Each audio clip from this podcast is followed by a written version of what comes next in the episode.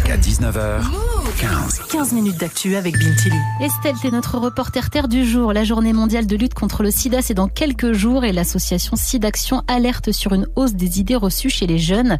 30% des 15-24 ans pensent que le virus du sida peut se transmettre en embrassant une personne séropositive. T'as sorti ton micro-move pour comprendre comment les adolescents s'informent sur la sexualité. Souvent, ils s'informent via Internet et même TikTok où le hashtag sida compte près de 2 milliards de vues. Nora est en seconde et va tous les jours sur l'appli, mais question sexualité, c'est pas son premier choix. Souvent, j'ai plus tendance à aller euh, sur internet, sur des trucs comme ça, où j'ai plus l'impression que ce sera euh, des vraies informations que je peux vérifier. Je sais qu'il y en a qui sont des contenus un peu plus personnalisés pour nous, mais euh, comme tout le monde nous répète que souvent sur les réseaux ça peut être des fake news, ça, ça, bah du coup j'ai plus tendance à aller vers d'autres endroits. Elle trouve que s'éduquer sur TikTok reste quand même intéressant tant que les vidéos sont bien faites par des gens qui s'y connaissent. mais il y a beaucoup de fausses informations sur la sexualité sur TikTok? Alors j'ai fouillé et j'ai trouvé des trucs comme ce Love Coach. Les gâteries, tu crois savoir faire, tu sais pas faire. Vous êtes claqué au sol pour les trois quarts des femmes. Donc euh, c'est un service que je vous rends. Moi je m'en fous, je vais jamais coucher avec vous. Pas de spoil, rien de pédagogique ou de constructif dans ces vidéos, mais rien n'est perdu, il y a pas mal de prévention. On trouve même des influenceurs comme Super Séro, donc Super Séropositif. C'est Nicolas Ragona, il est porteur du VIH et informe les jeunes sur le sujet.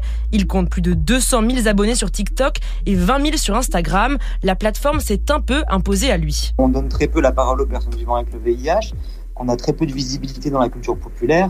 Dès qu'on sort du 1er décembre, on parle très peu du VIH. Et finalement, plus on serait visible, euh, il y aurait euh, une, plus grande facilité à accès au dépistage parce que moins de peur, moins d'angoisse.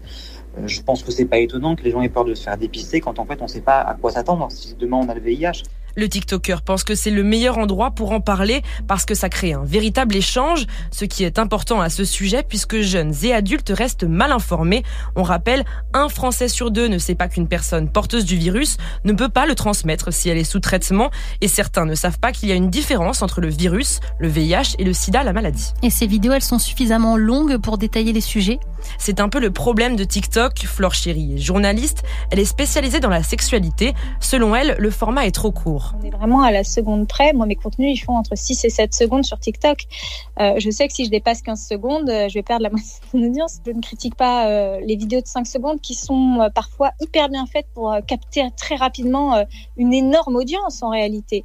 Mais si on parle juste d'éducation, ça empêche une vraie réflexion sur des sujets qui sont plus complexes. Faire de la prévention rapide et claire sur le sida pour rappeler qu'il faut se protéger, c'est possible en 5 secondes.